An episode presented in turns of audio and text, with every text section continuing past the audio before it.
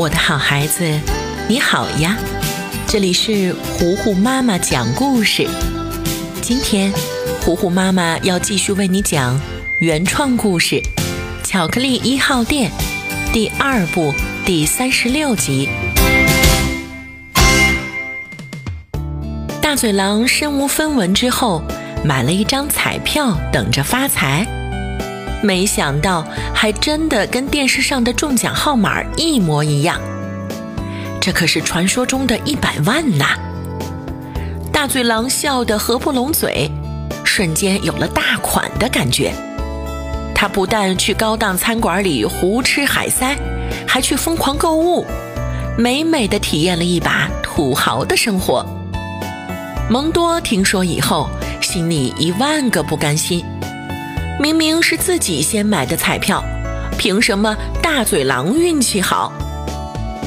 他在家越想越憋屈，把所有的气都撒在了胖仔身上。你怎么不好好选号码？你是不是跟大嘴狼一伙的？把彩票给我抢回来，不然你死定了！说完，他就给胖仔的屁股上绑了一个喷气火箭。瞬间把他送到了巧克力二号店。胖仔还没反应过来呢，就到了另一个地方。刚好大嘴狼在店里，胖仔就赶紧跑过去跟他诉苦：“ 蒙多，蒙多太坏了，说中奖的彩票是他的，让我来抢彩票。”大嘴狼一听，赶紧去屋子里检查了一下自己的彩票。然后把这个宝贝藏在枕头底下，这才放心的出来安慰胖仔：“哎，彩票嘛，全靠运气，让他放宽心，再试一次。”可是我拿不到彩票，他会杀了我的。大嘴狼摇摇头，又问卷毛可可借了两百块钱，交给胖仔说：“哎，交给蒙多，这是还他的彩票钱，让他死了这条心吧。”蒙多看到胖仔手里的钱，顿时火冒三丈。这臭小子用这点钱打发我，让他瞧瞧我的厉害！说着，他拿上工具，直奔大嘴狼的屋子。此时，大嘴狼和小呆正在院子里晒着太阳睡午觉呢。卷毛可可和飞飞象在厨房里洗盘子。巧克力二号店里没有人，正是蒙多的好机会。他悄悄地撬开窗户溜进去，把大嘴狼的屋子翻了个底儿朝天，但都没有看到彩票的影子。蒙多静下心来想了想，如果是自己，会把东西藏在哪儿呢？哎，对了，枕头底下。蒙多突然反应过来。跑过去一看，还真的就在枕头底下。可是他没拿稳，一阵大风吹了过来，彩票瞬间被卷走了。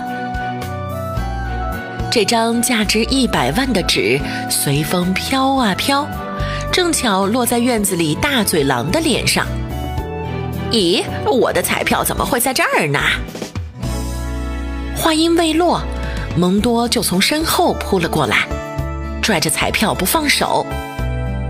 幸好小呆也在，他迅速找来火柴，插在蒙多的脚趾头上、身上、尾巴上，把蒙多给点着了。不但如此，还被赶来的卷毛可可和飞飞象猛揍了一顿。这下，大嘴狼可不敢把彩票放在家里了。还欠了一屁股的债，得赶紧去兑换了才行。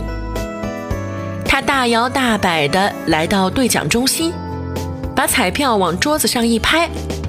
可是工作人员说：“您没有中奖，请回吧。”原来人家电视上出来的数字是九，大嘴狼看成了六，他没有看到最后的结果，误以为自己中了奖。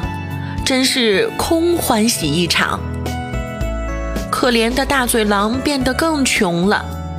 不但身无分文还要努力赚钱还债才行。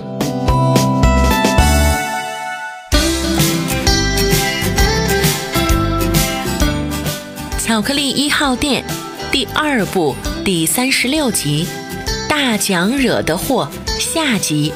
今天就为你讲到这里啦。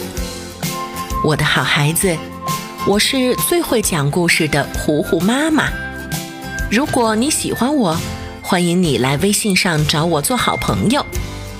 你可以在微信公众号搜索“糊糊妈妈”，加微的那一个就是我啦。那今天就到这儿吧，巧克力一号店的故事，我们下一集再见啦。